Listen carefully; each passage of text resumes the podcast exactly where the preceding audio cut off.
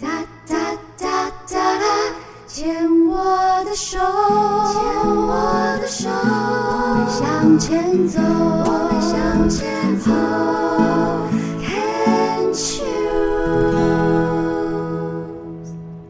心情气象台，我是陶小青。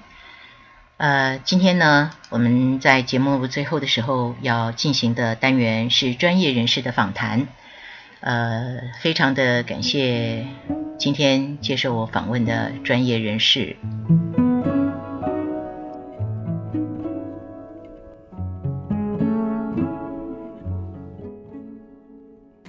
呃，今天我非常的高兴能够有机会呃访问到谢瑞坤医师。呃，谢医师呢曾经是马街医院癌症中心和血液肿瘤科中心的主任，那么现在呢是马街医院院长室的专员。谢医师你好。哎，陶姐，大各位听众大家好。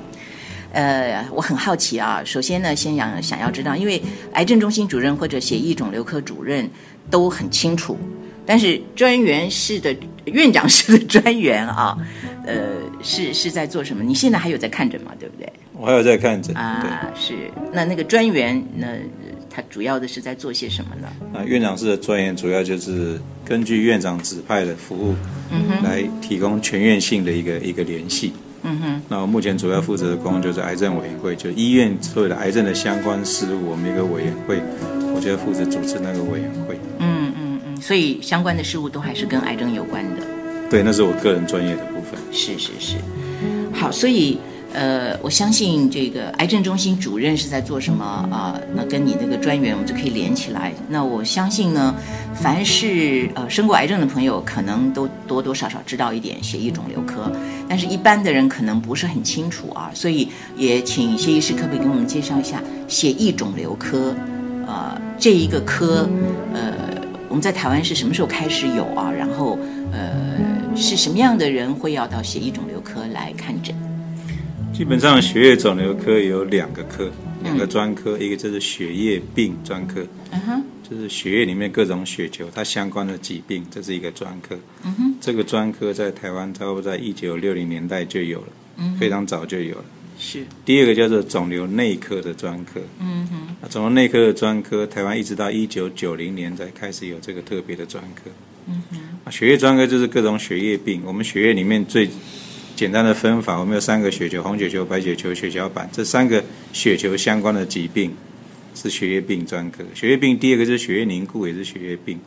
嗯第三类就是这些血球长出来的癌症，也以前都放在血液科里面。嗯肿瘤内科是一个比较新的科，肿瘤内科的正式形成是在美国，在一九六零年代开始。当有开始有化学治疗上来之后，才开始有这个专科。嗯嗯嗯因为在美国最早都是由血液科的医生开始用化学治疗治疗癌症，嗯嗯所以在美国的血液科跟肿瘤科也是后来陆续发展的。嗯嗯嗯所以为什么常常血液肿瘤科、血液肿瘤科，这跟那历史发展是息息相关。嗯嗯台湾的肿瘤内科真正的历史是在一九八七年，那个中央研究院成立了一个所谓的肿瘤内科专科医师的训练小组，从美国找了十几位的教授，直接到台湾来教台湾的学生。一九八七年第一代这样两年，一九八七到一九八九，然后隔一年又训练了第二批。total 我们训练十三个这样的医生，嗯这三个医生是台湾肿瘤内科这个专科制度的开始，所以八七到八九，所以九零年开始成立正式的肿瘤内科，就从这个来。我们把美国的肿瘤内科专科医师的整个制度移到台湾来，所以台湾的肿瘤内科制度基本上是符合美国的目前的系统。嗯那肿瘤内科医生在干嘛？肿瘤科内科医生基本上就在照顾一个癌症的病人，他是站在一个宏观的角度来看这件事情，整个训练就是这样。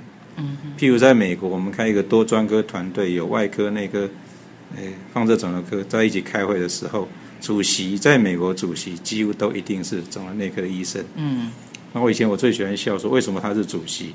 因为 因为他也不会开刀，他也不会做放射治疗，他什么都不会，他就是会做协调。啊我这也看出来这里面的特色。另外一个，就刚刚讲了，肿瘤内科的发展是由血液科过来的，嗯所以事实上，化学这一这一化学治疗这个部门事实上也是肿瘤内科，其实他们学的大概一半的时间都在花在这上，因为这是他们最主要的一个。他们负责的以前当然从血液肿瘤开始，现在在其他所有肿瘤相关的这种化学治疗，其实他们花的时间是用的最多的。另外，肿瘤内科一个很特别的，他们是照顾病人的人。嗯哼，啊，他们花了另外一大半的时间，其实都在如何照顾这个病人，让他在整个得到癌症的过程里面，尤其是身体的照顾，他花比较多的心力，比较多的时间。嗯哼，所以这是肿瘤内科的发展。啊，你在医院里面，你要成为一个肿瘤内科的医生，你必须先过第一关，这叫你必须要是中华民国内科医学会的专科医师，所以你必须要三年的完整的内科训练，而且考试要通过，你才可以成为这个。嗯哼，那第二个，你要成为肿瘤内科的专科医师，你要再经过两年的肿瘤内科的训练，所以一个肿瘤内科训练的养成，起码就是五年了。嗯哼，如果说考试很顺利，就是五年。所以他们的确在这一块是他们特别的一个专科的部分。嗯哼。我听到谢医生这样讲的时候，我才恍然大悟啊。呃，简单的这个整理一下，就是说我们的血液肿瘤科，呃，从血液科这一个部分来说的话，是在六零年代，呃，一九六零年代我们就有了。但是呢，肿瘤科的话呢，是要到了九零年代才有。然后呢，从呃八七年开始有十三个吗？对，十三个。美国的医生来啊，呃没有啦不，是台湾有受训的十三个，就是一群医生国外来也十几个过来教授过来。OK，对那然后才到九零年，我们才开始有这个血液肿瘤科。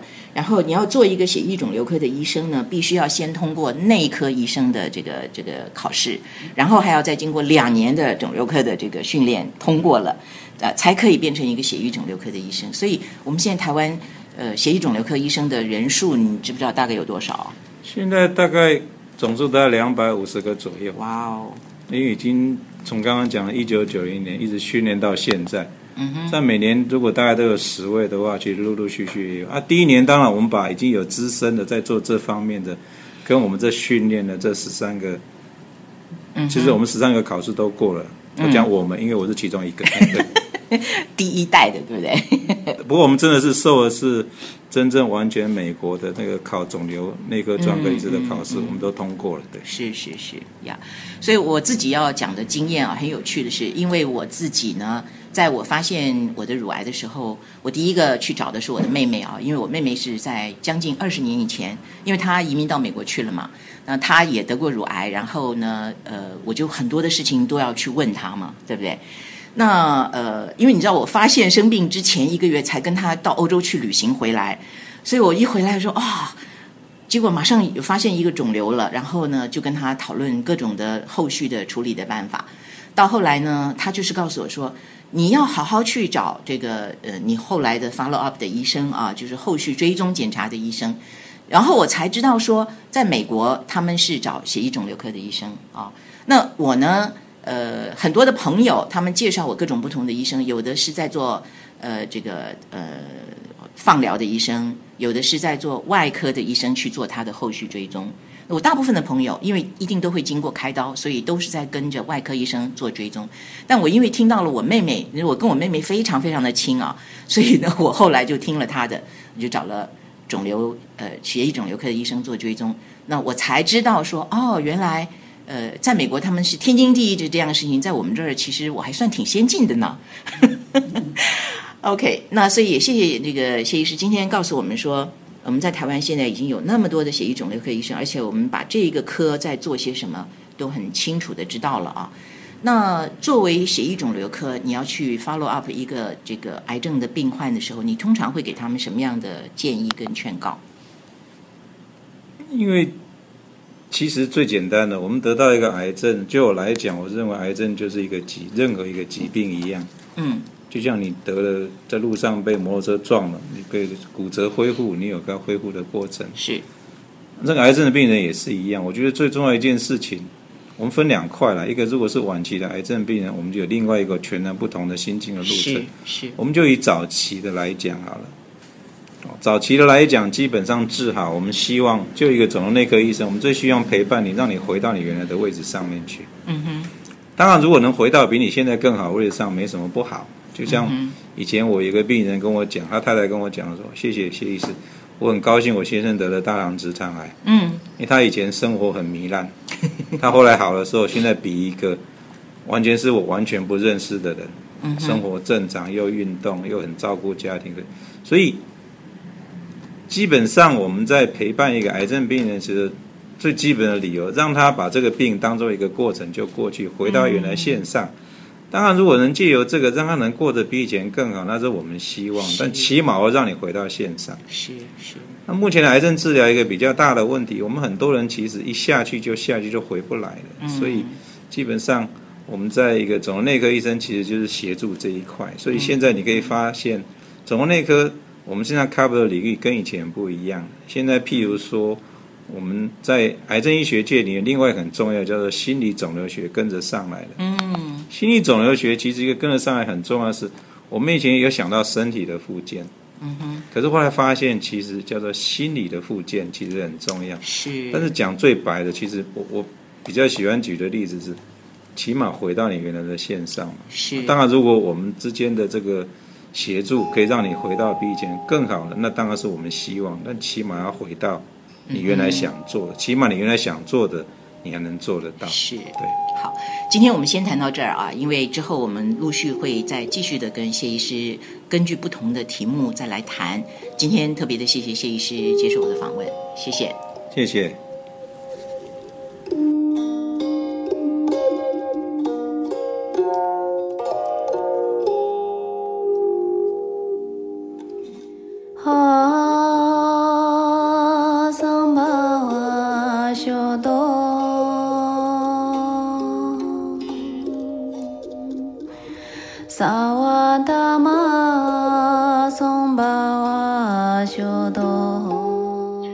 今天的心情气象台，我们就在央金拉玛的歌声《没事儿》来作为今天的结束。谢谢你的收听，拜拜。